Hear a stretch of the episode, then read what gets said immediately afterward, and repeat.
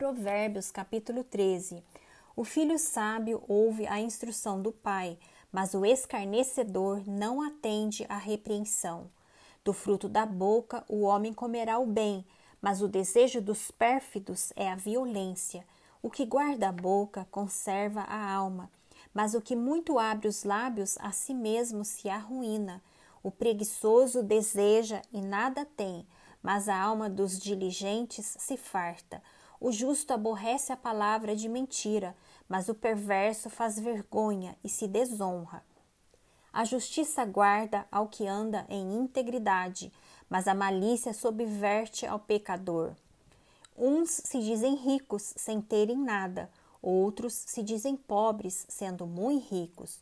Com as suas riquezas se resgata o homem, mas ao pobre não ocorre ameaça. A luz dos justos brilha intensamente, mas a lâmpada dos perversos se apagará. Da soberba só resulta contenda, mas os que se aconselham se acha sabedoria. Os bens que facilmente se ganham, esses diminuem, mas o que ajunta a força do trabalho terá aumento. A esperança que se adia faz adoecer o coração, mas o desejo cumprido é a árvore de vida. O que despreza a palavra, a ela se apenhora, mas o que teme o mandamento será galardoado. O ensino do sábio é fonte de vida, para que se evitem os laços da morte. A boa inteligência consegue favor, mas o caminho dos pérfidos é intransitável.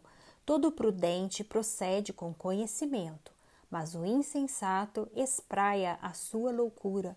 O mau mensageiro se precipita no mal, mas o embaixador fiel é medicina. Pobreza e afronta sobrevêm ao que rejeita a instrução, mas o que guarda a repreensão será honrado. O desejo que se cumpre agrada a alma, mas apartar-se do mal é abominável para os insensatos. Quem anda com os sábios será sábio, mas o companheiro dos insensatos se tornará mau. A desventura persegue os pecadores, mas os justos serão galardoados com o bem. O homem de bem deixa herança aos filhos de seus filhos, mas a riqueza do pecador é depositada para o justo. A terra virgem dos pobres dá mantimento em abundância, mas a falta de justiça o dissipa. O que retém a vara aborrece ao filho, mas o que o ama cedo o disciplina. O justo tem o bastante para satisfazer o seu apetite, mas o estômago dos perversos passa fome.